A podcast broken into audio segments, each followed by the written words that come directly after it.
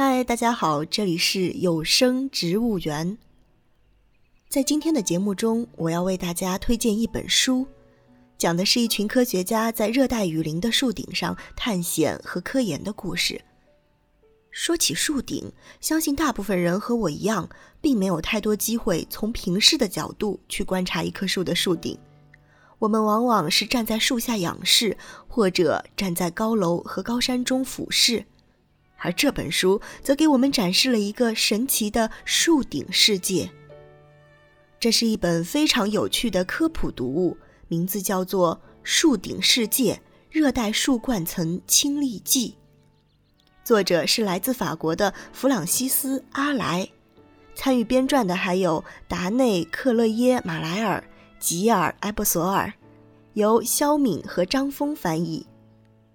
现在我拿在手上的这本中译本出版于二零零三年。从书上的记录来看，我的导师在二零零六年购买了它。此后，他一直默默无闻地躺在工作室的书架上，直到几周之前，我无意中翻到了它，并且被它吸引。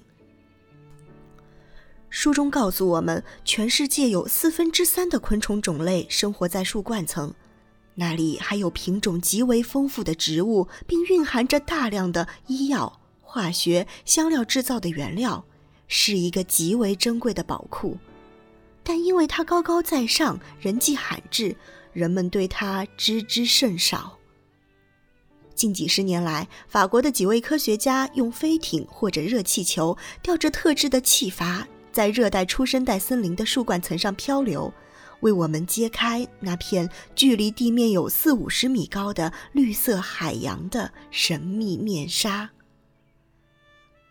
因为版权的限制，我不能为大家完整的阅读这本书，只能选择书中几个有意思的小片段与大家分享。如果您对这个项目感兴趣，可以去购买或者借阅这本书。让我们追随着作者的脚步，到热带雨林的树梢间去冲浪。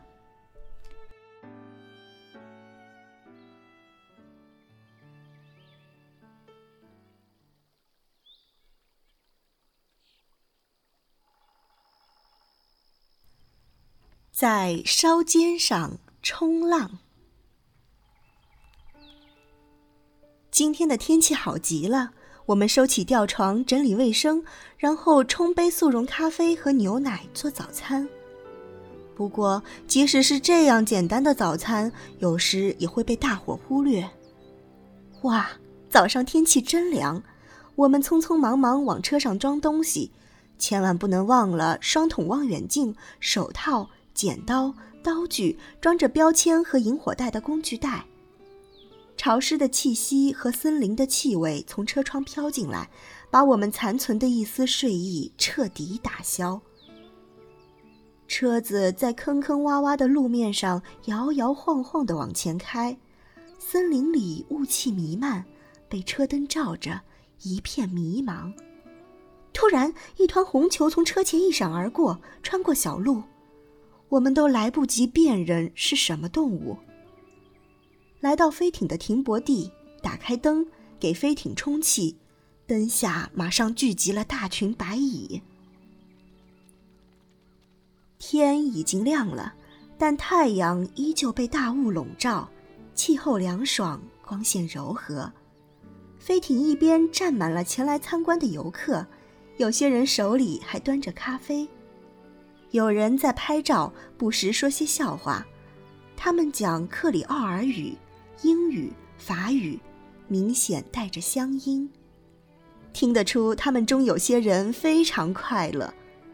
劳伦给一个小孩玩的气球充了气，随后放飞，大家目送它升高，直到看不见为止。这个气球告诉我们森林上方的风力和风向。吉尔和弗朗索瓦检查了吊篮，带上装沙袋的木箱，有几只铁皮箱里装着一些基本用品，标签、双筒望远镜、毛笔等等。劳伦正在检查我的笨重装束：登山背带、安全带、安全帽以及防止风遮的短面纱。今早的任务是沉吊筏采集两类树木标本。一类用于遗传学研究，一类用于生物化学研究。在吊筏上，我们最后一次检查了采集工具，把安全带固定好。奥利维耶试了试无线电台，与驾驶舱里的达内通了话。我们三人各居吊筏一角，做好了出发的准备。大约在五分钟前，燃烧器的声音就响了起来，飞艇在移动，调整方向。我微笑着向上面的机组人员示意，他们也朝我微笑，直到驾驶舱底部将他们遮住，消失在视野之外。燃烧器发出一阵巨大的轰鸣，我们看到地面上的伙伴抬着头，挥舞着双手，随即就消失了。飞艇飞起来了，非常平稳，犹如船只滑行着驶出港湾。眼前的场景如梦似幻。飞艇上升到五十多米的高度，我们飞越最近的树林。现在是六点四十五分，树冠层依旧为雾气所缭绕。在卫星定位仪和罗盘的帮助下，我们朝今早的第一个目标飞去。这是一棵巨大的黄梁树。我们注意它很久了，希望验证它不同枝桠的基因组织是否相同。云雾之中，层层叠叠的树冠显露无遗，吊筏在树枝间穿进穿出，给人深刻印象。不过，今早的飞行无需害怕，因为速度很慢，最快不超过五节。眼前的场景如海市蜃楼，梦乡幻境。至于细节，只好先搁一搁，因为云封雾锁，根本看不清楚。此时，我很想知道吊筏上的另外两位伙伴在想什么，也许他们依稀想起了在海上旅行的感觉。七点钟，雾散开了，艳阳初照，森林如着火一般明丽。姹紫嫣红全展现出来，光是绿色就有许多种：嫩绿、橄榄绿、祖母绿、墨绿，还有稻芽般的鲜绿和树叶闪光的油绿。飞艇随后下到一个林谷，这里的雾还没有散去，犹如种满花草的空中花园，洁白的花儿衬托着绿叶，漂亮极了。顺着风向，我们看到一棵树上开满了白花，花瓣上立着密集的黄色花蕊，让人不禁想到餐桌上的蛋黄。它的香味儿介于冬青油和罗勒之间。树梢也羞怯。一群绿鹦鹉，还有一只羽毛灰白相间的猛禽，看到头顶上有巨大怪物飞过，仓皇消失在四处散开的雾气里。树冠层团团簇簇，凹凸起伏，犹如海底的珊瑚礁。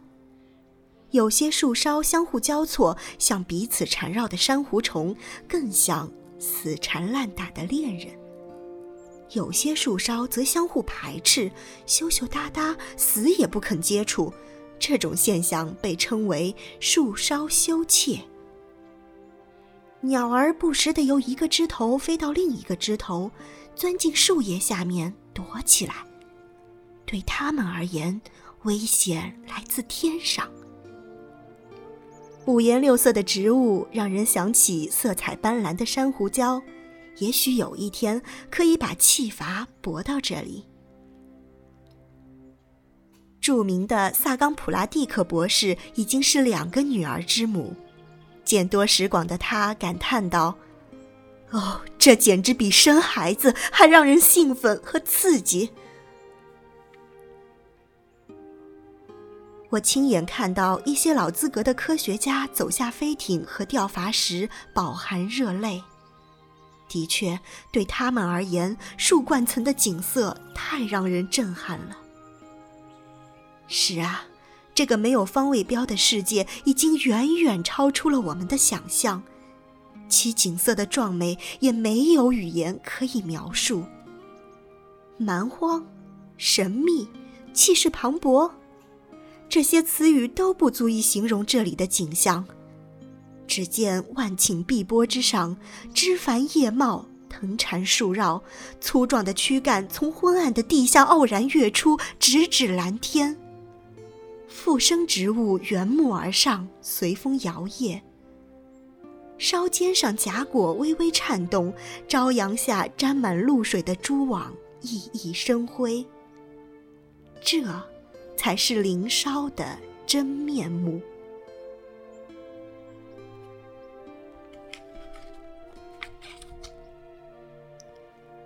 蚂蚁花园，在非洲热带地区。大蚂蚁把嚼碎后的植物残渣和泥土粘合在一起，在树枝上搭建起半球状的巢穴，其大小介于橘子和玩具气球之间。然后，大蚂蚁往窝里拉来各种植物的种子，除了有名的喜灵玉属植物以外，还有胡椒科、桑科、曼陀罗科、仙人掌科的植物。这些种子并不是大蚂蚁偶尔采集到的，而是从另一个较旧的蚂蚁花园收获来的。也就是说，这些植物很特殊，只有在蚂蚁花园才能看得到。随后，这些种子生根发芽，在建造花园的泥土中长出幼苗。这种奇怪的农业活动对于大蚂蚁有什么益处呢？首先，喜灵玉宽大的叶子可以防止蚂蚁洞穴遭受雨水的侵袭，并且植物交错缠绕的根须可以增强巢穴的附着力和拉力，以防被风雨打落。再者，还有一点是确切无疑的：花园里的植物可以为蚂蚁提供花蜜或者果实。在热带森林生物中，蚂蚁是否占有决定性的重要地位呢？是的，奥尔多贝和威尔逊这样回答我们：这主要归功于蚂蚁种类的多样性。两位科学家曾在秘鲁大森林的一棵树上找到了四十三种蚂蚁，而且每种蚂蚁的数量都惊人。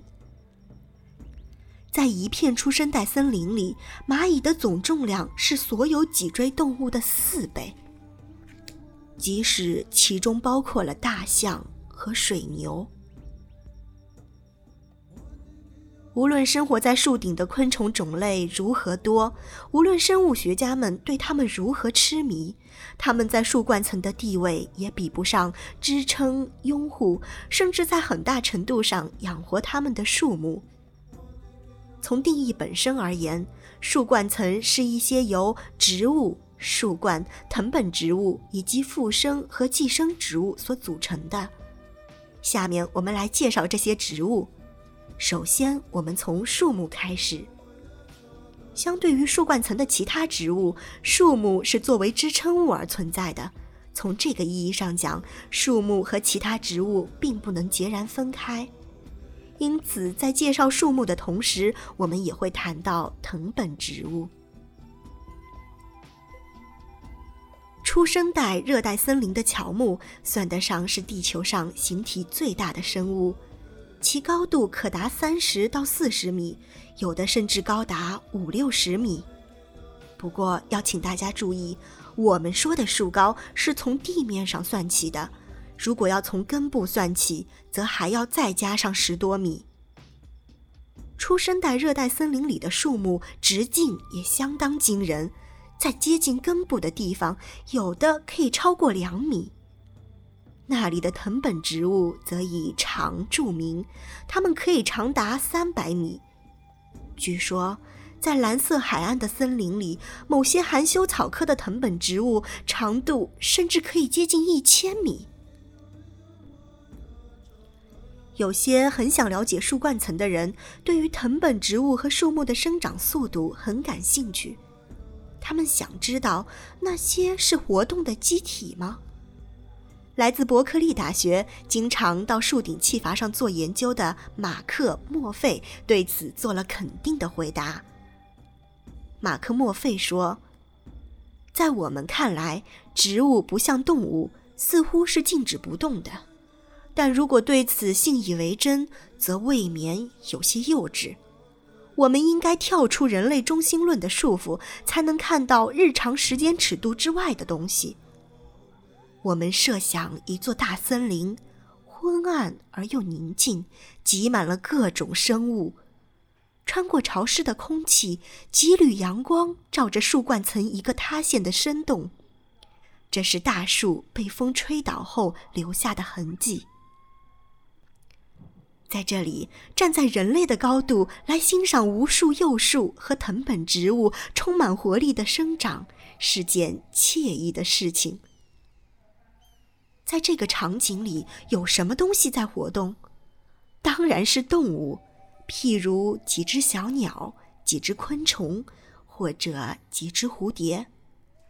如果稍有耐心，还可能看到一只猴子或者一只鼯鼠经过。这期间，植物似乎是静止的，但事实上，我们也有可能看到藤本植物呈螺旋状生长的景象。如果我们把时间加快一百倍，让正常时间两个小时加快成现在的一分多钟，那么动物目前的运动速度就快得难以看清，而植物的生长情形就可以看出来了。我们可以看到植物的须根伸向天空，枝叶慢慢展开，藤条在相互缠绕。我们还可以看到一棵已经在巨树树冠发芽的榕树植物的须根正伸向地面。不过，这一切都是无声的。现在再把时间加快一百倍，也就是说，一分钟相当于正常时间七天。动物的速度如同白驹过隙，我们只能感觉到它们的存在；植物的运动就更明显了，我们可以清清楚楚地看到它们朝气蓬勃地向着树冠层的阳光伸展。我们还可以看到它们之间的相互竞争。继续把时间加快一百倍，即一分钟相当于正常时间的两年多。此时，动物由于速度太快，完全看不见了。至于植物，如果在树下灌木层还称得上平静的话，那么在树顶朝阳的地方，其活动就相当迅猛了。藤本植物以惊人的速度窜长，刚才还随着附体处在地面，刹那间就像利剑一样窜了上来。还有那些榕属植物的根须无情地吞没树干时，它们的主要枝节快速地升向了天空。再把时间加快，一分钟相当于正常时间的一个世纪，那么就轮到这些植物难以辨清了，因为它们的速度太快，整个森林的生态系统都处于明显的运动状态。榕属植物缠死了附体，粗大的树干轰然倒下。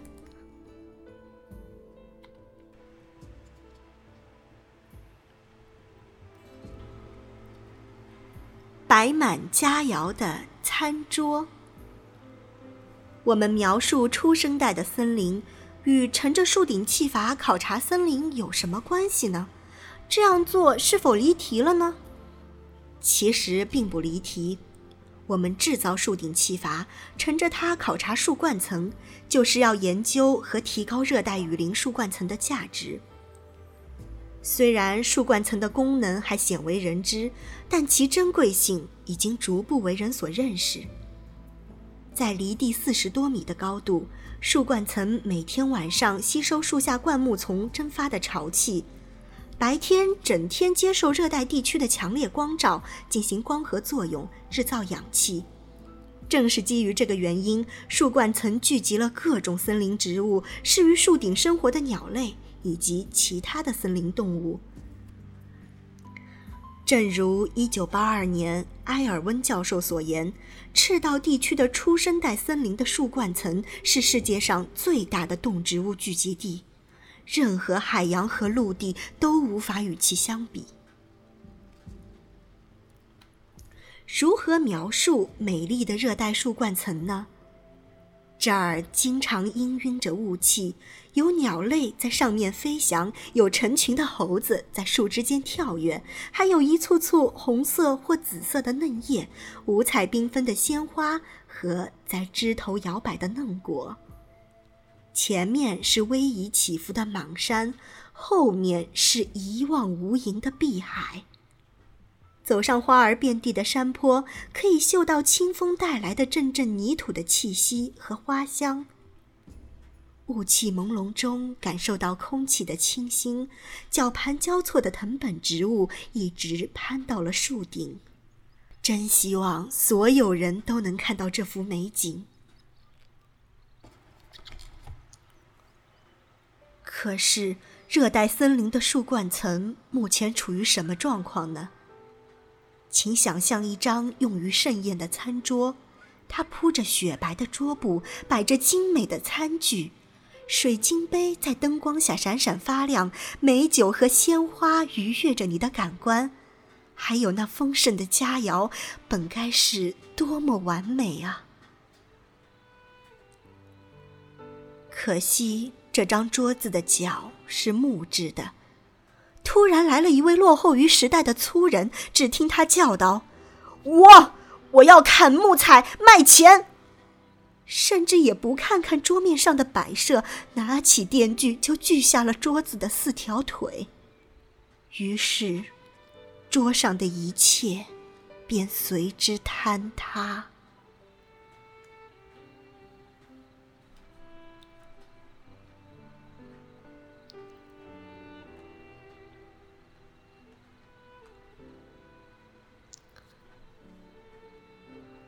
几个小片段读完了，不知道大家有没有听到淅淅沥沥的杂音？因为现在外面正在下雨。本来这个时间是不太适合录音的，但是因为今天要跟大家分享的这个故事是和自然有关的，所以我觉得把雨这种自然之声一起录进来也是一个不错的选择。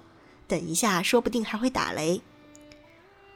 上面选取的几个片段描绘了树顶的景象和树顶的价值，也让我们看到了无数片热带雨林正在人类的砍伐和干扰下，带着我们尚未发现的宝藏走向覆灭。作者和他的团队乘着气筏在树顶漂流，向人们展示这个世界的价值，也让人们意识到了保护这片绿色海洋的重要性。在这个计划提出之初，大家都认为这不是梦想，这简直是幻想。但是经历了无数次艰辛和磨难，他们最终把这个幻想变成了现实，不禁令人肃然起敬。人们对于未知的世界都是有着求知欲的，冒险家和科学家们将目光投向星辰大海，而对于我们这种平常人来说，一棵大树就足够让我们兴奋了。